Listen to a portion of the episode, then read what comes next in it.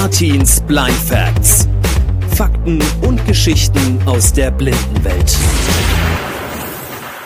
Herzlich willkommen zu einer neuen Folge von Artins Blind Facts. Schön, dass ihr dabei seid. Heute geht es um das Thema Augenprothesen. Ja, sowas gibt es tatsächlich. Und ich bin damit aufgewachsen. Das heißt, ich habe auch selber Augenprothesen. Künstliche Augen, besser gesagt. Aus Glas sind die. Und äh, in den kommenden Minuten werdet ihr darüber Bescheid wissen, wie so eine Augenprothese denn tatsächlich äh, hergestellt wird. Kurz zu den Unterschieden noch. Es gibt blinde Menschen, die haben keine Prothesen, die haben noch ihre echten Augen tatsächlich in der Augenhöhle noch drin.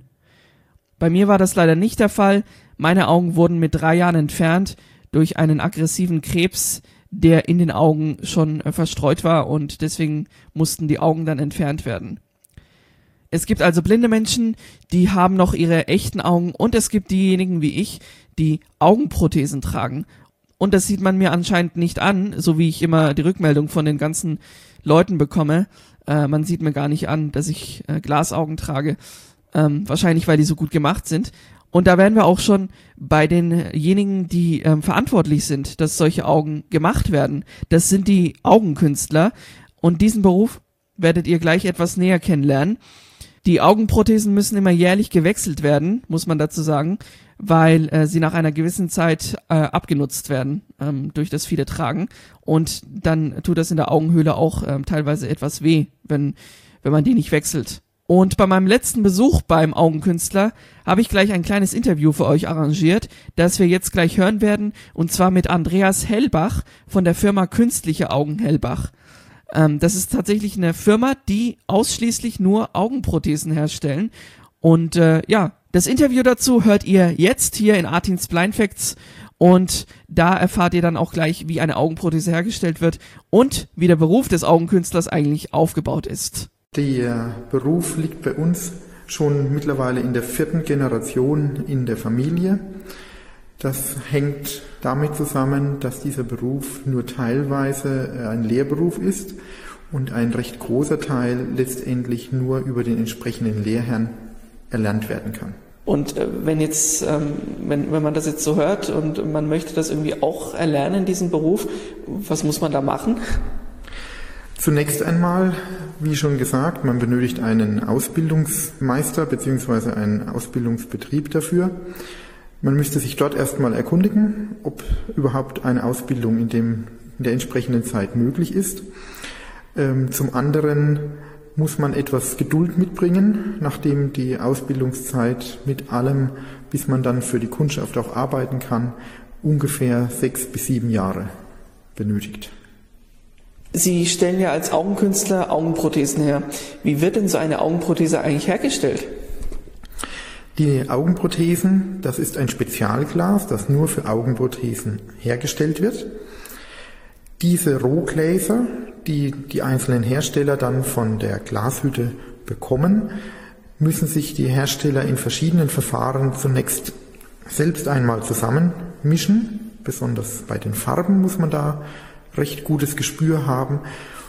Und dann wird in verschiedenen Arbeitsschritten die Iris aufgebaut, die Farbgebung und auch die Aderung wird mit Glas aufgelegt und quasi verschmolzen und auch die Formgebung wird an der Flamme vorgenommen.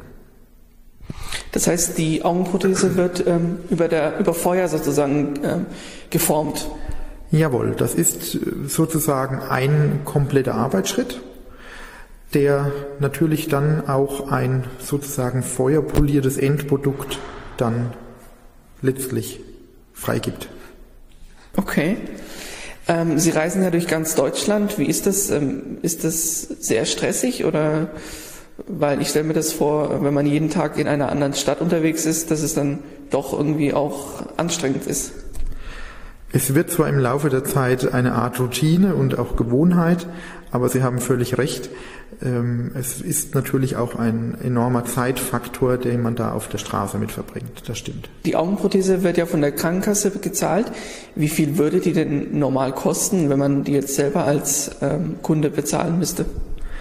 Dadurch, dass es zwei, wenn man so möchte, zwei verschiedene Grundformen gibt, eine etwas dünnere Prothese und eine etwas dickere Prothese, um jeweils sich an die Gegebenheiten in Augenhöhlen anzupassen, kann man ungefähr sagen, dass so die Kosten für die Krankenkasse oder auch wenn man das privat zahlen müsste, sich so ungefähr um die 500 Euro bewegen würde.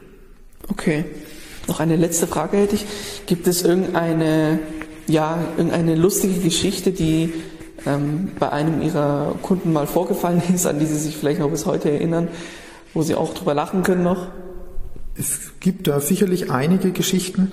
Es kommt auch wieder dann auf die Kundschaft an, äh, wie man selbst den Verlust des Auges oder der Augen äh, für sich selber ver verarbeitet. Aber ähm, da gibt es durchaus einige lustige Anekdötchen. Ähm, so ist mir zum Beispiel recht äh, gut noch in Erinnerung, nachdem es auch noch nicht allzu lange her ist, dass wir mal einen Anruf von einem Herrn bekamen, der in einem Modegeschäft tätig war und uns sagte, er hätte hier ein Kästchen gefunden. In diesem Kästchen wäre eine Augenprothese und nachdem auf dem Kästchen unser Name stünde, ob wir eventuell wüssten, wem das gehören würde. Es sei in der Umkleide wohl liegen geblieben, dieses Kästchen. Wir haben dann die Prothese entsprechend dort abgeholt in diesem Geschäft, ähm, konnten uns auch grob an den Kunden erinnern. Es ist ja jede Augenprothese individuell angefertigt und da ist es schon etwas seltener, dass man dann die Prothese auch wirklich gedanklich einem Kunden zuordnen kann. Nur in diesem Falle hatten wir eine grobe Ahnung und ähm, wie es der Zufall wollte, hat am gleichen Tag auch noch eben entsprechender Kunde angerufen und nachgefragt, ob denn bei uns eine Prothese abgegeben worden sei. Er hätte diese in der Stadt, nachdem er bei uns die neue Prothese bekommen hatte, wohl liegen lassen, wahrscheinlich in einem Modegeschäft und da wäre es ganz gut, wenn wir ihm da vielleicht helfen könnten. Und äh, nachdem das eben auch noch am gleichen Tag war, haben wir ihm dann natürlich auch helfen können und ihm die Prothese wieder retour geben können. Ja, da ist ja nochmal alles gut gegangen. Äh, vielen Dank, Andreas Hellbach, an dieser Stelle nochmal. Und falls ihr euch wundert, äh, warum es da gerade so Gehalt hat, das war, an, das war tatsächlich die Akustik in dem Raum. Die war so. Ähm, deswegen, wir waren da in einer großen Halle und äh, da hat es dementsprechend eben Gehalt. Wo wir schon gerade über Stories sprechen, die, ähm, über die man heute noch schmunzelt, und zum Thema Augenprothesen habe ich auch noch eine von mir. Und zwar liegt die schon Jahre zurück, aber ich habe gedacht, die muss ich euch jetzt einfach mal erzählen hier, wenn wir schon mal über Glasaugen sprechen. ich erinnere mich, es war ein Sommertag, äh, ich hatte Sommerferien und eines Morgens bin ich etwas später aufgestanden, bin ins Bad gegangen und wollte meine Augenprothesen auswaschen. Ja, die muss man dann mit einem kleinen Sauger herausholen, um sie richtig gründlich waschen zu können. Ich stand dann also im Bad, war noch ziemlich verschlafen und plötzlich passiert etwas ganz Blödes, etwas Ungünstiges. Meine Augenprothese ist mir beim Rausnehmen aus der Augenhöhle doch tatsächlich ins Klo gefallen. Also die ist, die ist quasi erst auf den Boden gesprungen und von, von dem Boden aus ins Klo, weil die anscheinend ganz ungünstig von mir rausgenommen wurde. Und äh, das führte dann dazu, dass wir die Augenprothese dann, dass man die dann aus dem Klo fischen musste. Das war ziemlich unangenehm, äh, aber letztendlich äh, habe ich die Augenprothese dann desinfiziert und konnte sie danach wieder einsetzen und alles war gut. In diesem Sinne habt noch einen schönen restlichen Tag oder eine schöne Nacht, wann immer ihr das gerade hier hört und äh, bis bald. Ciao. Das war eine neue Folge von Artins Blind Facts. Zu finden unter anderem bei Apple Podcasts, Spotify und auf www.geilfm.de slash podcasts. Ihr habt ein Anliegen oder möchtet Artin euer Lob oder eure Kritik mitteilen? Dann schreibt ihn jetzt kontakt at geilfm.de.